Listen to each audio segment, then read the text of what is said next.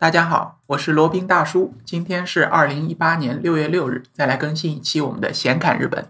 最近有一个关于日本民宿新法上线的消息啊，引起了大家的关注。尤其是近期有计划去到日本自由行或者深度游的小伙伴，可能都会知道，二零一八年六月十五日呢，就会正式执行日本的民宿新新法。它的那个写法叫民泊新法，就相当于我们所称的民宿 homestay。这个民国新法的上线呢，它不仅冲击了，就说我们正常订民宿的游客，那对于各大中介网站呢，也有很大的冲击和很大的影响。那实际上从六月二号开始啊，各大这个订房网站已经开始清查这些日本的房源，尤其是针对民宿，很多没有这个达到要求或者没有营业许可的民宿被大量的下架，包括像 Airbnb，包括像乐天，包括像 Jalan。有很多都已经被下线了。Airbnb 呢，已经清除了大约有八成左右的日本民宿的房源。那直到那个六月十五号之前，Airbnb 还会进一步进行清理。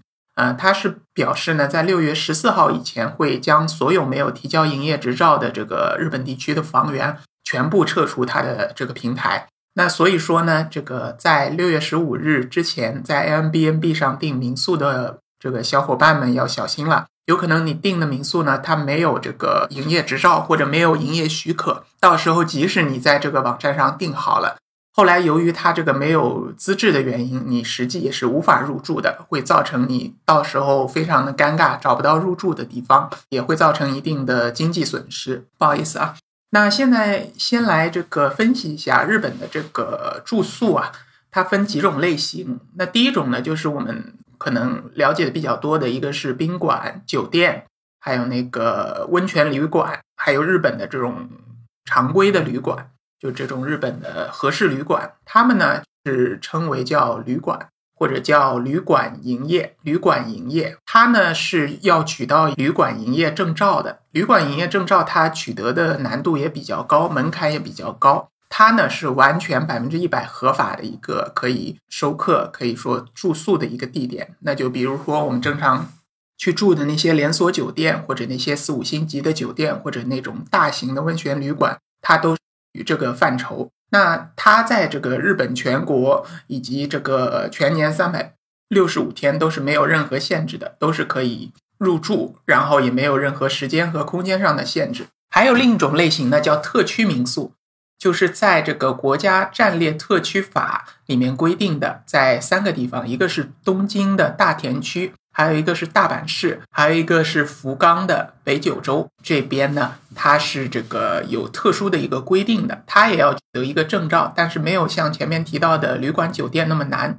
而且呢，它虽然是可以全年无休的进行营业，但是呢，它要求旅客啊，不是旅客，要求那个旅人最少的要住宿。两晚三天，就是说你如果要住宿一晚的话，是不可以接待的。那接下来这一类呢，就称日本人称为民泊，泊就是三点水一个白，我们称为民宿，就是受到这个民宿新法的一个一个限制了。那就是说，它是在日本全国都是受它的节制。那除了前面提到的东京大田区和大阪市以及福冈北九州市以外的。所有的地方都要受到这个民宿新法的规定的限制，而且呢，它规定你这个民宿呢，最多只能呃营业一百八十天，也就是说你一年里最多能够营业半年。它也是需要取得一个营业许可的，但是这个营业许可没有这么难，基本上你是提交了你的资料，只要你的。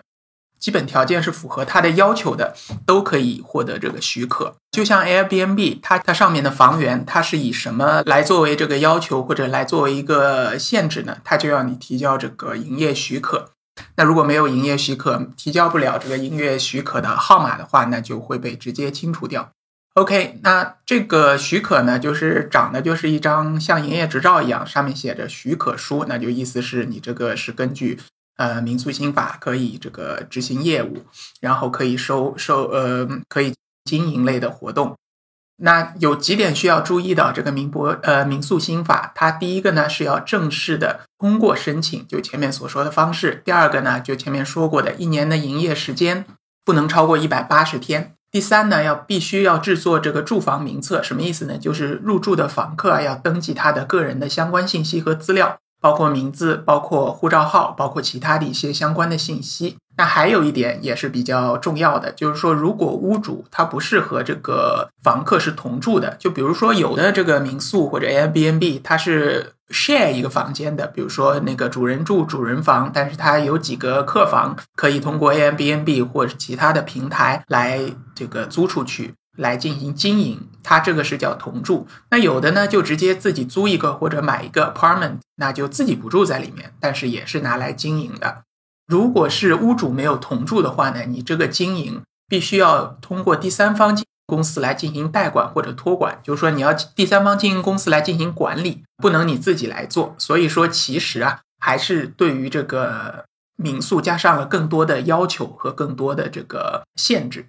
而实际上，除了这个民宿新法以外呢，日本各个市甚至各个区，它对于这个民宿的。呃，经营和民宿的经营的时间和经营的区域和经营的要求都是完全不一。呃，举个例子来说，日本的东京地区，它的千代田区就是比较市中心的那个区域，它在学区周边或者学校周边以及人口密集区域呢是不可以经营民宿的。像另外一个市中心的区域叫中央区，那是全区的这个礼拜一。中午到礼拜六中午是禁止营业的，什么意思呢？你就只能从礼拜六的下午一直营业到礼拜一的中午之前，实际上也只有两天，一周能够有两天的营业时间。另外一个涩谷区呢，它只有在寒暑假值时间才可以这个营业。那新宿区呢，它是周一到周五是禁止营业的。所以说，呃，东京地区它各个区对于民宿的经营都是不同的。那比如说像那个大家比较热门的一个地方就是关西大阪地区，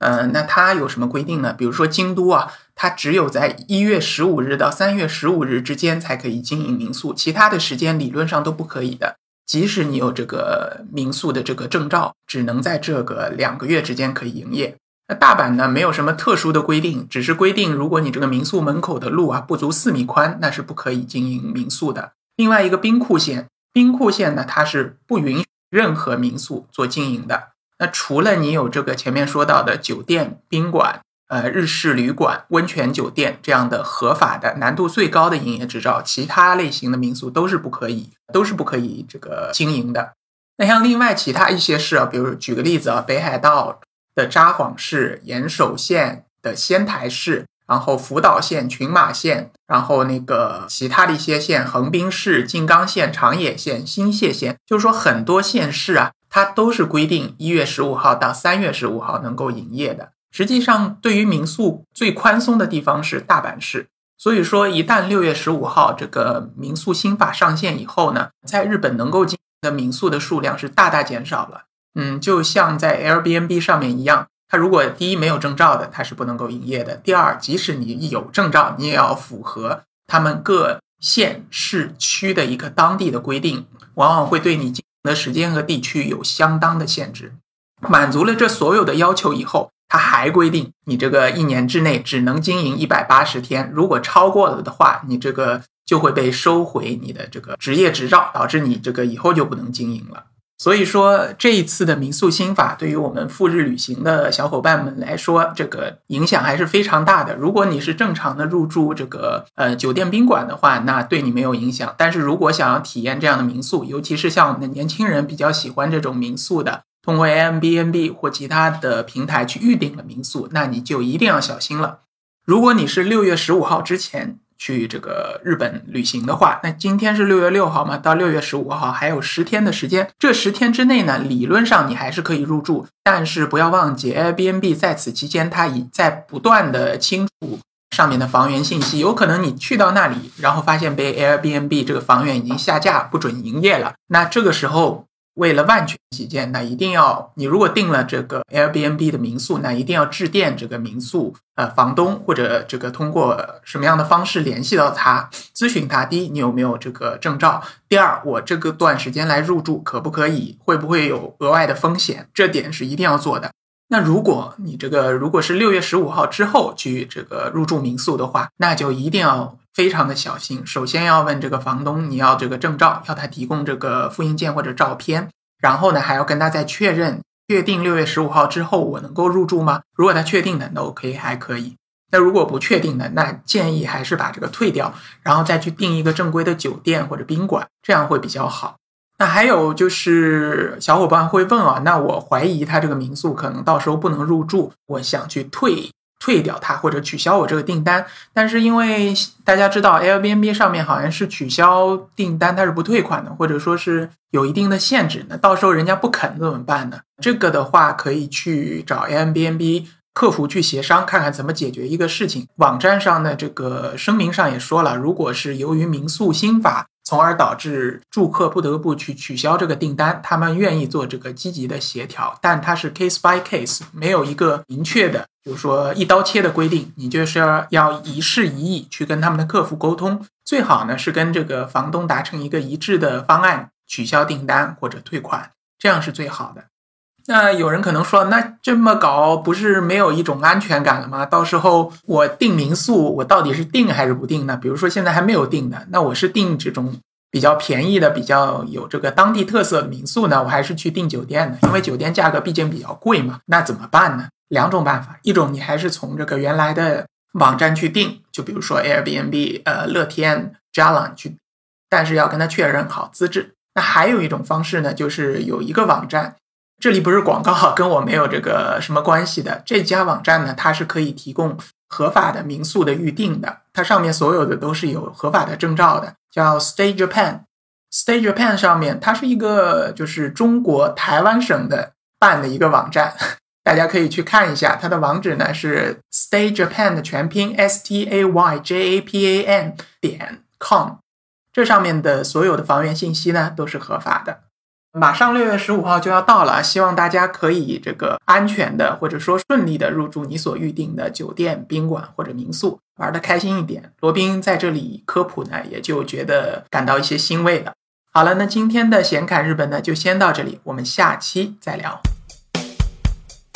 接下来是罗宾大叔的广告时间，罗宾大叔可以提供如下的收费服务，包括日本自由行、深度游的定制服务。以及日本经营管理移民的咨询办理服务，包括经营管理移民 DIY、经营管理企业托管安心服务、购入旅馆经营托管安心服务，以及赴美生子、赴加生子的咨询服务、赴美生子城市签的代办服务，以及美国、加拿大十年旅游签证的代办服务。还有呢，就是希腊购房移民服务，也叫希腊黄金签证项目。二十五万欧元，希腊买房送一家三代绿卡，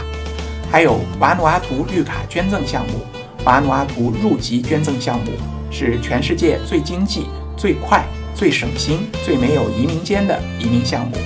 以上所有的服务和罗宾大叔特别独家干货，都可以在罗宾大叔的个人官网三 w 点罗宾大叔的全拼点 com 上看到。您也可以添加微信。八二七四七九七零八二七四七九七零，向罗宾大叔本尊咨询服务详情。添加时请注明获知微信号的渠道和咨询的内容。谢谢大家。